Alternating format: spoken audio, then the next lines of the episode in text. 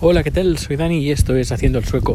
Hoy es martes 24 de noviembre de 2020 y bien, estoy aquí una vez más contando cositas de Suecia y hoy ha sido un día bastante entretenido porque entre otras cosas, bueno, hemos tenido una producción, bueno, he tenido una producción de emergencia. Es una, es la, ¿cómo se llama? La oficina, no, no es la oficina, es la, es un lugar donde hacen subastas pero tienen una antigüedad desde el siglo XVII. Es decir, que son las subastas oficiales o la oficina de, subastas más importante de Suecia.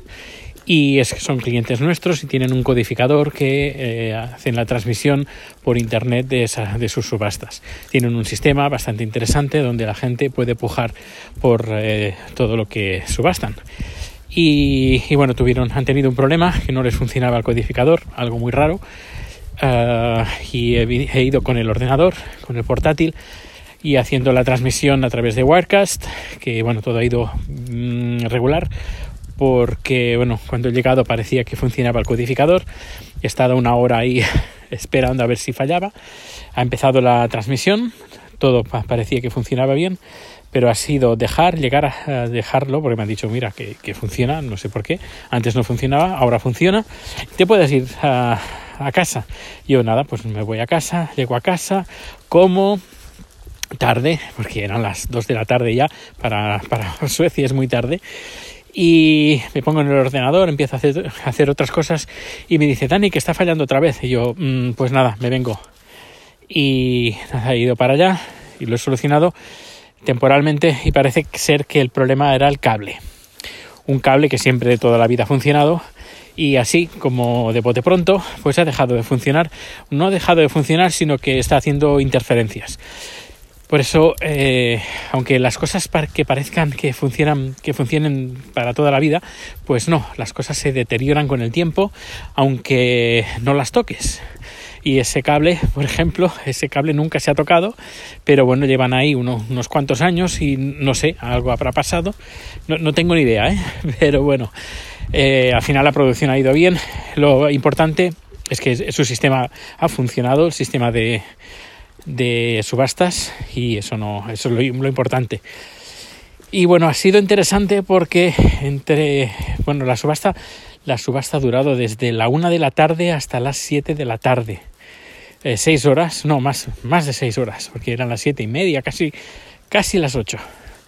Y ha estado interesante, ha estado interesante porque, bueno, había un montón, 500 y pico productos que han subastado y eran más bien obras de arte.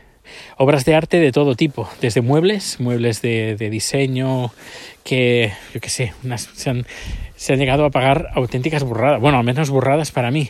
Eh, un mueble, una mesa de, como de comedor súper sencilla, pues a lo mejor creo que 5.000 euros, algo así, una barbaridad.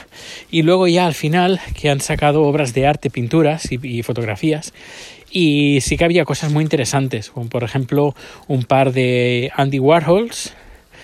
Eh, una, uno era un, un, cuadro pintado, supongo que de los inicios de Andy Warhol.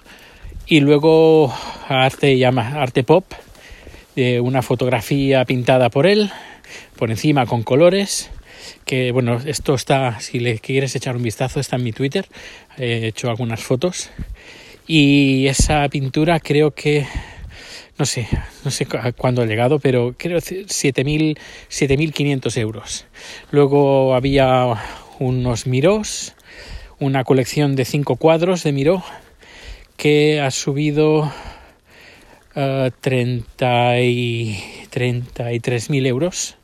Luego una pintura de un pintor finlandés, que creo que ha sido el récord, em, que era, creo que han sido 54.000 euros.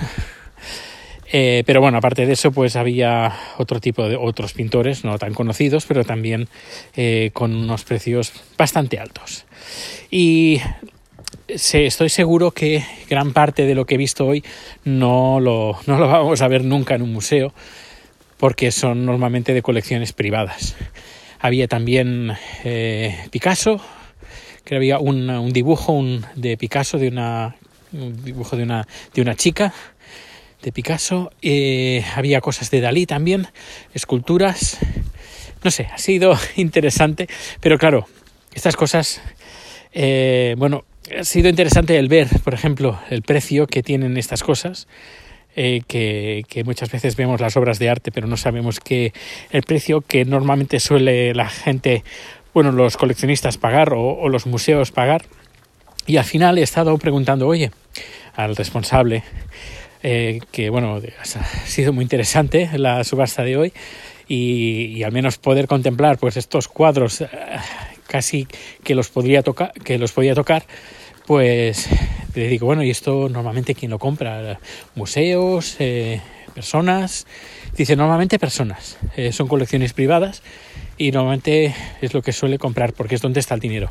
Normalmente los museos no, es que tengan mucho dinero y no pueden permitirse el lujo de, de, apostar, eh, de apostar digo, de, entrar en, subasta porque los precios se disparan y para un cuadro pues no yo pues claro entiendo no sé me he sentido privilegiado el poder contemplar en primera mano pues obras de pintores como como Miró como Picasso eh, como Andy, Andy Warhol entre, entre otros y, y bueno es una lástima que estas cosas pues no se puedan ver en los museos. Una lástima.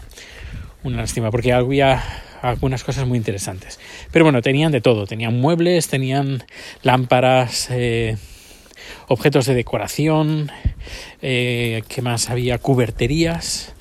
Había juegos de té, de diseño. Eh, sofás, sillas, eh, butacas, todo de, todo de diseño y además todo antiguo, ¿sabes? Eh, había muebles, por ejemplo, del siglo XV, del siglo XVI, eh, mucha cosa de Suecia, pero también mucha cosa internacional. Bueno, pues ha sido, como he dicho, ha sido interesante. Pues nada, hasta aquí el capítulo de hoy y muchísimas gracias por, el, por escuchar este podcast. Desde aquí mandar un fuerte abrazo a Gabriel por ser padre que hace ya semanas que lo escuché, pero entre una cosa y, otra, y la otra llevo un mes de octubre, noviembre, que es bastante estresante a todos los niveles. Así que, bueno, lo dicho, muchas gracias por escuchar el podcast, todos los contactos de contacto están en Haciendo el Soco y nos vemos o nos escuchamos muy pronto. Hasta luego.